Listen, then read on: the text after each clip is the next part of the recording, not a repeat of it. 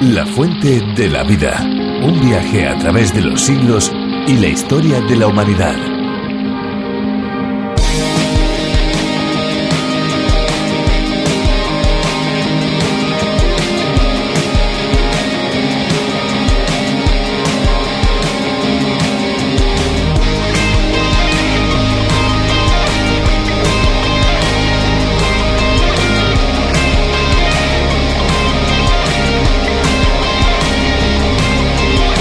Cuando pensamos en José Luis Hostos el Moli, estamos refiriéndonos a un bailador y director artístico del ballet español Agua Fresca, un ballet afincado en la isla balear de Palma de Mallorca. Este ballet Agua Fresca nació en el año 2003 y su trabajo se ha concentrado en plasmar en sus coreografías varias disciplinas artísticas relacionadas con el flamenco y la danza española. Bienvenidos amigos un día más a La Fuente de la Vida, un espacio lleno de esperanza y de vida. Esto es lo que en cada uno de nuestros espacios queremos enviarles. Les habla Esperanza Suárez. Pues tal y como decías Esperanza, así es, esperanza y vida, dos ingredientes básicos para que nuestra vida tenga propósito y dirección. ¿Qué tal amigos? ¿Cómo se encuentran? Les habla, les saluda Fernando Díaz Sarmiento.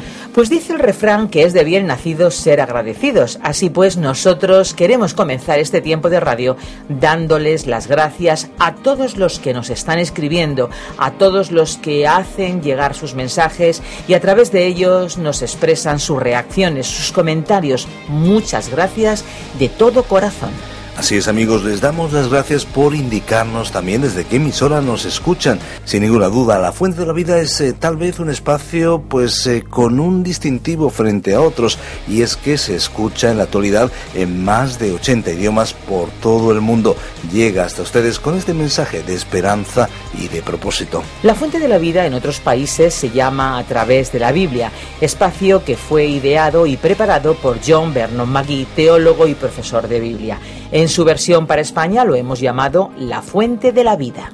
Y ha sido Virgilio Bagnoni quien lo ha adaptado y traducido. Nosotros desde Radio Encuentro, Radio Cadena de Vida, Radio Transmundial España, se lo presentamos. Estén atentos porque al finalizar los 30 minutos que dura, les vamos a dar la posibilidad de ponerse en contacto con nosotros, bien a través del teléfono o bien por medio del correo electrónico.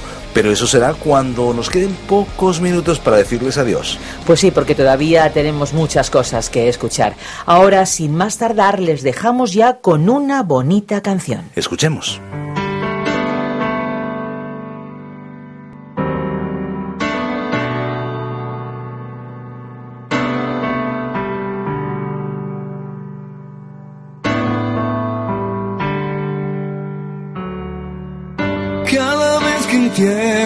Que la vida es cada momento como un neblina en el tiempo que desaparece y sin embargo quedas tú y cada vez que entiendo que el mayor esfuerzo que yo puedo hacer por alcanzar tu favor yo sé lo que tengo es por tu gracia, tu gracia me envuelve, tu gracia me sostiene, en tu gracia se revela todo lo que soy mi vida entera, tu gracia me envuelve, tu gracia me sostiene, en tu gracia se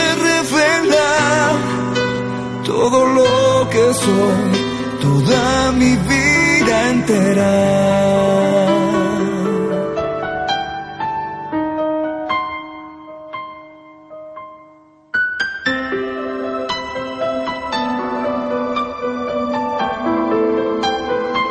Oh, tu gracia me envuelve, tu gracia me sostiene,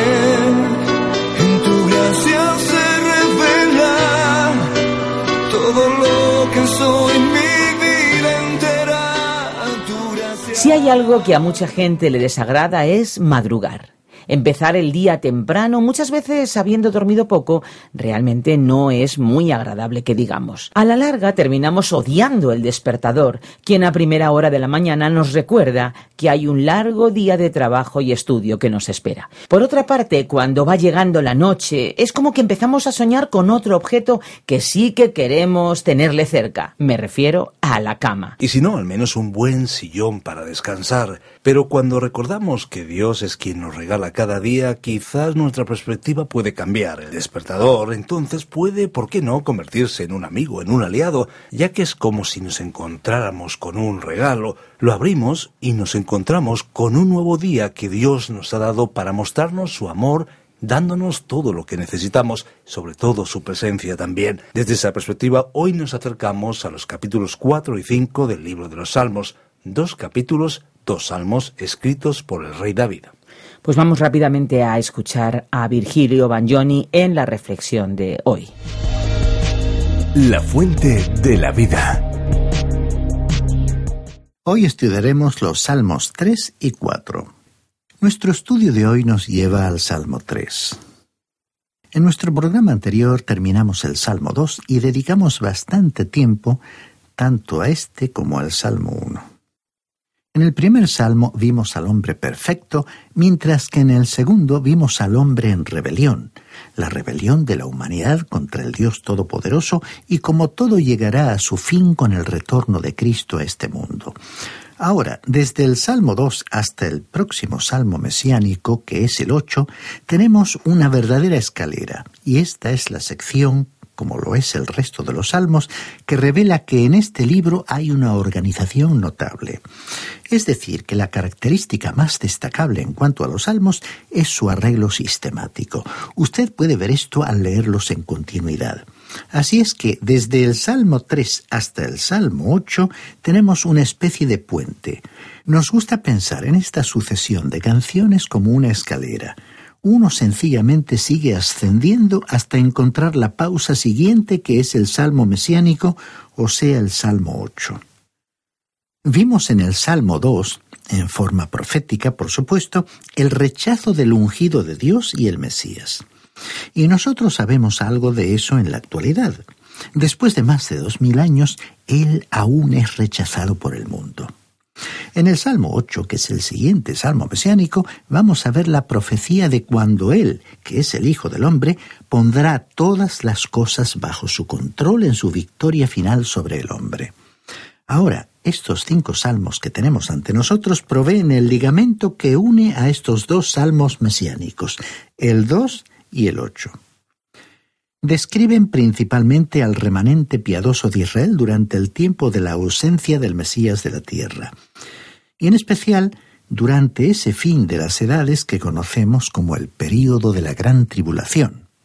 Así lo llamó el Señor Jesús mismo, el período de la gran tribulación.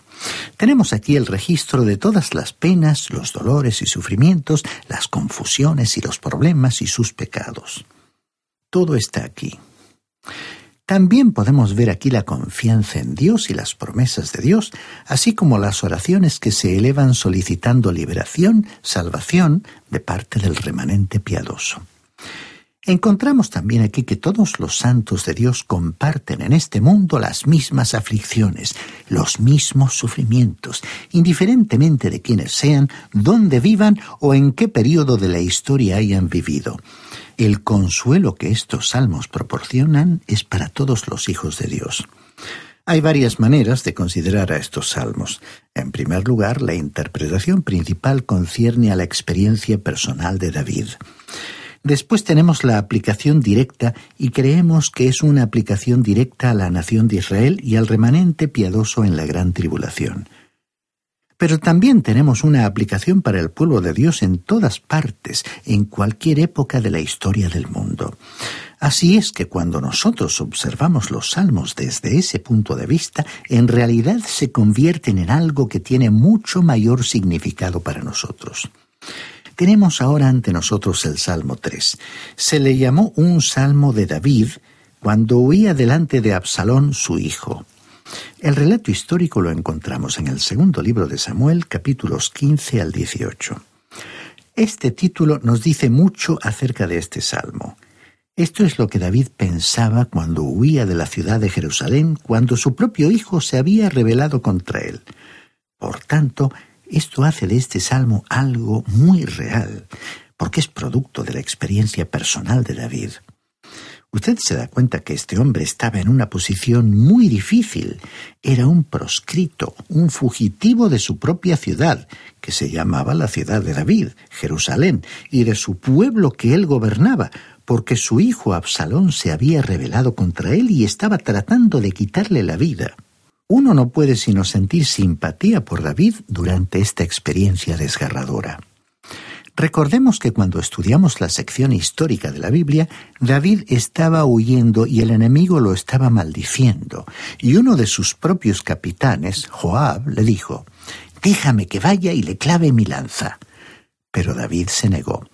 David sabía que lo que le estaba ocurriendo en su vida era aquello que el profeta Natán había profetizado y formaba parte del castigo de Dios por su pecado, según el libro segundo de Samuel, capítulo 12, versículo 11. El profeta le había dicho a David de parte de Dios, Yo haré que de tu misma casa se alce el mal contra ti, tomaré a tus mujeres delante de tus ojos y las entregaré a tu prójimo. Recordemos que David no se saldría con la suya en cuanto a sus pecados. ¿Por qué sucedería esta desgracia? Porque David había pecado gravemente. Pero Dios lo había perdonado a él por medio de su gracia y lo había restaurado. Pero él tendría que cosechar el fruto de su pecado y estas consecuencias le llegaron por medio de la rebelión de su propio hijo Absalón. Sus enemigos habían aumentado en gran manera porque las simpatías de los hombres de Israel estaban con Absalón. En realidad, eso es lo que dice la Escritura, porque los corazones de los hombres iban detrás de Absalón. Él era un hombre joven, atractivo y por supuesto era un político bueno e inteligente, y era capaz de prometer a la gente muchas cosas que en realidad no podría cumplir. Y durante esa época de la rebelión de Absalón hubo muchos que se levantaron contra David. Y él tuvo que salir de Jerusalén descalzo y llorando. Y así, lamentándose, cruzó la corriente de Cedrón, y pareció que no habría ninguna clase de ayuda para él. Bueno, con estos antecedentes históricos, entonces escuchemos lo que David dijo. Leamos el primer versículo del Salmo 3. Señor, cuánto se han multiplicado mis adversarios. Muchos son los que se levantan contra mí. Este fue el clamor que salió del corazón de David cuando tuvo que abandonar Jerusalén y dijo entonces en el versículo 2, Muchos son los que dicen de mí, no hay para él salvación en Dios. Selah. Muchos decían que Dios lo había desamparado, que no podría esperar alguna ayuda de él, pero Dios no le había abandonado. Cuando alguien dice, yo no puedo comprender cómo Dios pudo aguantar a un hombre como David. Nos sentimos inclinados a decirle, bueno, si Dios soportó a David de tal manera, eso quiere decir que Él puede aguantarnos a usted y a mí. Sintámonos agradecidos por tener un Dios como Él. Él soportó al rey David y perdonará a cualquier persona que se acerque a Él con una actitud de arrepentimiento. Pero eso no quiere decir que David no tuvo que sufrir las consecuencias de su pecado. Al final del versículo 2 encontramos la palabra Sela. Ha habido mucha discusión acerca del significado de la palabra Sela. Se la menciona 71 veces en los salmos. Creemos que los salmos fueron preparados especialmente para la música, para ser acompañados por una orquesta y para ser cantados por coros. Sin duda que Jerusalén llegó a ser famosa por todo el mundo y mucha gente llegaba a la ciudad desde cerca y de muy lejos para escuchar la música y el canto de estos salmos. Creemos que esta palabra indicaba un descanso, una pausa musical. Creemos que para una persona que no entienda mucho de música, este término debe entenderse como una invitación a detenerse, a mirar y escuchar, como algunas señales que encontramos en la carretera para el tráfico para poner mayor atención, mirar o detenerse. Es que cuando nos acercamos a estos hermosos salmos deberíamos detenernos, mirar y escuchar en silencio para meditar. Así que la palabra Sela nos recuerda esto. Es lo que debemos hacer al aproximarnos a la palabra de Dios. La palabra Sela probablemente indicaba el final de la primera estrofa de este salmo. Ahora, en el versículo 3 dijo, Mas tú, Señor, eres escudo alrededor de mí, mi gloria, y el que levanta mi cabeza.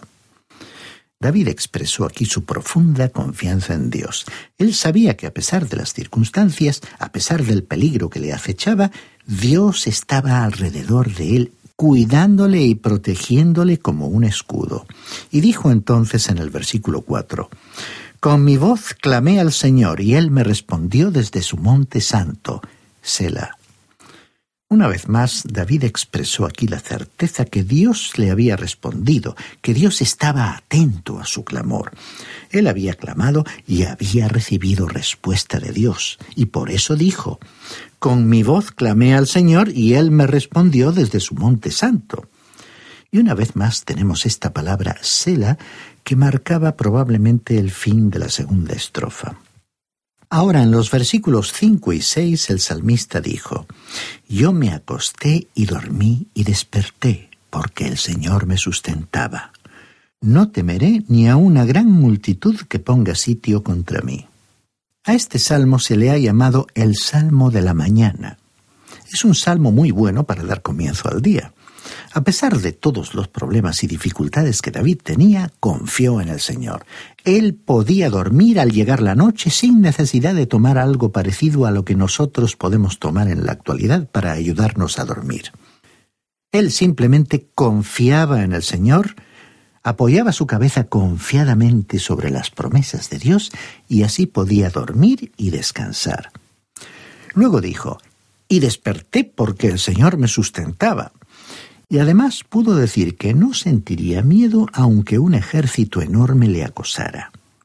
Aun si todo el mundo estuviera en contra suya, no tendría temor. Cranwell fue considerado un hombre muy valiente. Alguien le preguntó en cierta ocasión, ¿Cómo explica usted su gran valentía? Y Cranwell respondió, Es que yo temo a Dios y es por eso que no le temo a ningún hombre. Martín Lutero también asumió la misma actitud. Si hubiera más temor a Dios en la actualidad, estimado oyente, habría menos miedo a expresar las convicciones propias y, por supuesto, con la debida prudencia y respeto por las opiniones de los demás. Y David sintió ese valor debido a su temor reverente de Dios. Escuchemos lo que dijo a continuación en el versículo 7. Levántate, Señor, sálvame, Dios mío. Tú heriste a todos mis enemigos en la mejilla, los dientes de los perversos rompiste. Realmente se siente dolor al ser herido en la mejilla. Cuando lo golpean a uno en la mejilla lo pueden hacer perder el conocimiento. Y David probablemente lo había experimentado. Y dijo también que Dios había quebrado los dientes de los malvados de manera que ya no le podrían morder más. Escuchemos lo que dijo en el versículo 8. La salvación es del Señor sobre tu pueblo sea tu bendición. Selah. Esta fue una gran declaración. Lo que quería decir aquí era que el Señor era el autor de la salvación. David nunca pensó que la salvación fuera como una moneda que uno podía poner en su bolsillo y luego perderla. Él nunca pensó que la salvación fuera algo en lo cual él tenía que trabajar para obtenerla. La salvación era un don, un regalo de Dios. Y luego esa maravillosa palabra nuevamente, Sela, que nos invita a detenernos, escuchar y reflexionar. En este salmo David pronunció algunas verdades maravillosas acerca de Dios. Por ejemplo, en el versículo 3 dijo, Mas tú, Señor, eres escudo alrededor de mí. Como un escudo, Dios cubre a los suyos para protegerles.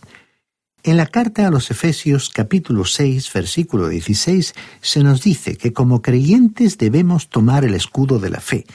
Y David sabía algo de lo que podía hacer un escudo, pues él lo usaba con bastante frecuencia. Luego dijo que Dios era también su gloria. es decir, que creía en la presencia de Dios. Recordemos que la nube de gloria cubría a Israel. Era una señal visible de la presencia de Dios en medio de su pueblo. Hoy nosotros andamos, vivimos por la fe y la gloria de Dios está con nosotros, estimado oyente. Él se convierte en una realidad en aquellos que le aman. Y David también lo identificó como el que levantaba su cabeza. Ahora, ¿qué quiso decir con esto? Él le había prometido a David una casa, le dio a él una bendición, una gloria y un reino. Y David dijo aquí, Él va a levantar mi cabeza.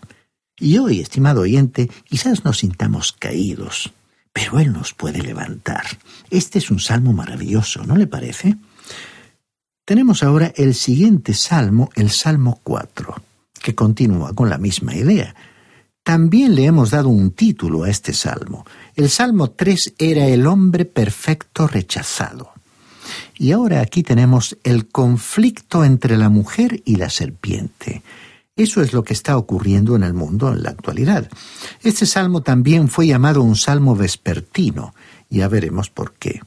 Las divisiones de este breve salmo son las siguientes. En los primeros tres versículos tenemos un lamento. Tenemos luego una corrección en los dos versículos 4 y 5. Y después, para finalizar, tenemos la confianza en los versículos 6 al 8. Este salmo tiene una inscripción musical. Su título dice, Al músico principal sobre Neguinot, Salmo de David. Ahora, ¿qué es esto de Neguinot? Bien, aparentemente tuvo que ser algún tipo de instrumento y la creencia general es que se refería a un instrumento de cuerdas. Así que probablemente este salmo era acompañado por instrumentos de cuerdas. Como dijimos, el salmo comienza con un gran lamento. El gran refugio del pueblo de Dios en tiempos de dificultades es siempre la oración. Y Dios es su escudo, como ya hemos visto. Escuchemos lo que dice aquí el primer versículo de este Salmo 4. Respóndeme cuando clamo, Dios, justicia mía. Cuando estaba en angustia, tú me diste alivio. Ten misericordia de mí y oye mi oración. Esta angustia aquí se refiere a las presiones que sufrimos en esta vida y que son bastante grandes. Nos enfrentamos a grandes presiones en la actualidad y necesitamos el aliento, el estímulo que encontramos en la palabra de Dios. Y tenemos la seguridad que se nos da en el Salmo 145, versículo 18, donde leemos, Cercano está el Señor a todos los que le invocan, a todos los que le invocan de veras. Tenemos también una maravillosa promesa de Dios en el Salmo 50, versículo 15, donde dice, Invócame en el día de la angustia, te libraré y tú me honrarás. Y en el libro del profeta Isaías, capítulo 65, versículo 24, Dios nos dice, Antes que clamen, yo responderé. Mientras aún estén hablando, yo habré oído. Y luego el Salmo 18, versículo 6 es muy personal, pues dice, En mi angustia invoqué al Señor y clamé a mi Dios. Él oyó mi voz desde su templo y mi clamor llegó hasta sus oídos. También tenemos algo en el Salmo 55, versículo 16, donde dice, En cuanto a mí, a Dios clamaré y el Señor me salvará. Así también podemos leer en el Salmo 86, versículo 7, En el día de mi angustia te llamaré porque tú me respondes. Finalmente, en el Salmo 91, versículo 15, dice, Me invocará y yo le responderé. Con él estaré yo en la angustia, lo libraré y lo glorificaré. La Biblia está llena de estas maravillosas promesas y ese es el clamor del salmista, que Dios esté con él. Luego dijo en los versículos 2 y 3 de este Salmo 4, Hijos de los hombres, ¿Hasta cuándo volveréis mi honra en infamia? ¿Amaréis la vanidad y buscaréis la mentira? Sela. Sabed, pues, que el Señor ha escogido al piadoso para sí. El Señor oirá cuando yo a Él clame. Esto es maravilloso. Dios oirá nuestra oración. Luego, en los dos versículos siguientes tenemos la corrección, que es una clase de advertencia. En el versículo 4 de este salmo leemos, Temblad y no pequéis, meditad en vuestro corazón estando en vuestra casa y callad. Selah. Hay que destacar que en la actualidad no observamos este tipo de temblor ante la presencia del pecado. Luego dijo en el versículo 5, Ofreced sacrificios de justicia y confiad en el Señor. El apóstol Pablo expresó este pensamiento en su carta a los Efesios capítulo 4 versículo 26, diciendo, Airaos, pero no pequéis, no se ponga el sol sobre vuestro enojo. Ahora llega a la confianza, Ahora el escritor llega a la confianza, la seguridad de la fe, como vemos en el versículo 6. Muchos son los que dicen, ¿quién nos mostrará el bien? Alza sobre nosotros, Señor, la luz de tu rostro. Muchas personas están diciendo, pues bien, las cosas van de mal en peor, nada sale bien en estos días. ¿Cómo necesitamos que sobre nosotros brille la luz del rostro del Señor? Luego, en el versículo 7 dijo, Tú diste alegría a mi corazón, mayor que la de ellos cuando abundaba su grano y su mosto. David era como nosotros. Su corazón fracasó en medio de los problemas. Alrededor de él se encontraban los incrédulos, su propio pueblo, que se burlaban de él diciendo, Dios no va a hacer nada por él. Pero Dios sí que hizo algo por David. Escuchemos nuevamente el versículo 7. Tú diste alegría a mi corazón mayor que la de ellos cuando abundaba su grano y su mosto. David fue consciente de que Dios era bueno con él. Y estimado oyente, Dios también es bueno con nosotros. Y ahora veamos cómo concluye este salmo vespertino. Leamos el versículo 8 de este salmo 4. En paz me acostaré y asimismo dormiré, porque solo tú, Señor, me haces vivir confiado. Estimado oyente, ¿necesita usted un tranquilizante para dormir? ¿Ha probado alguna vez este Salmo 4? Es mucho mejor que cualquier recurso humano que uno pudiera utilizar. Qué hermosos son estos salmos para todos nosotros en la actualidad y qué significado profundo tienen para el pueblo de Dios en el día de la aflicción. Si alguna noche, estimado oyente, si usted no puede dormir porque está afligido o agobiado por algún problema, levántese y lea este Salmo 4. Medite en estas palabras y pregúntese si tiene usted una relación con Dios que le permita dirigirse a Él de esta manera, con esa confianza, con esa seguridad. No olvide que Él le está escuchando y es inevitable recordar aquí las palabras de Jesús pronunciadas en el Evangelio de Mateo capítulo 11 versículo 28. Venid a mí todos los que estáis trabajados y cargados, y yo os haré descansar.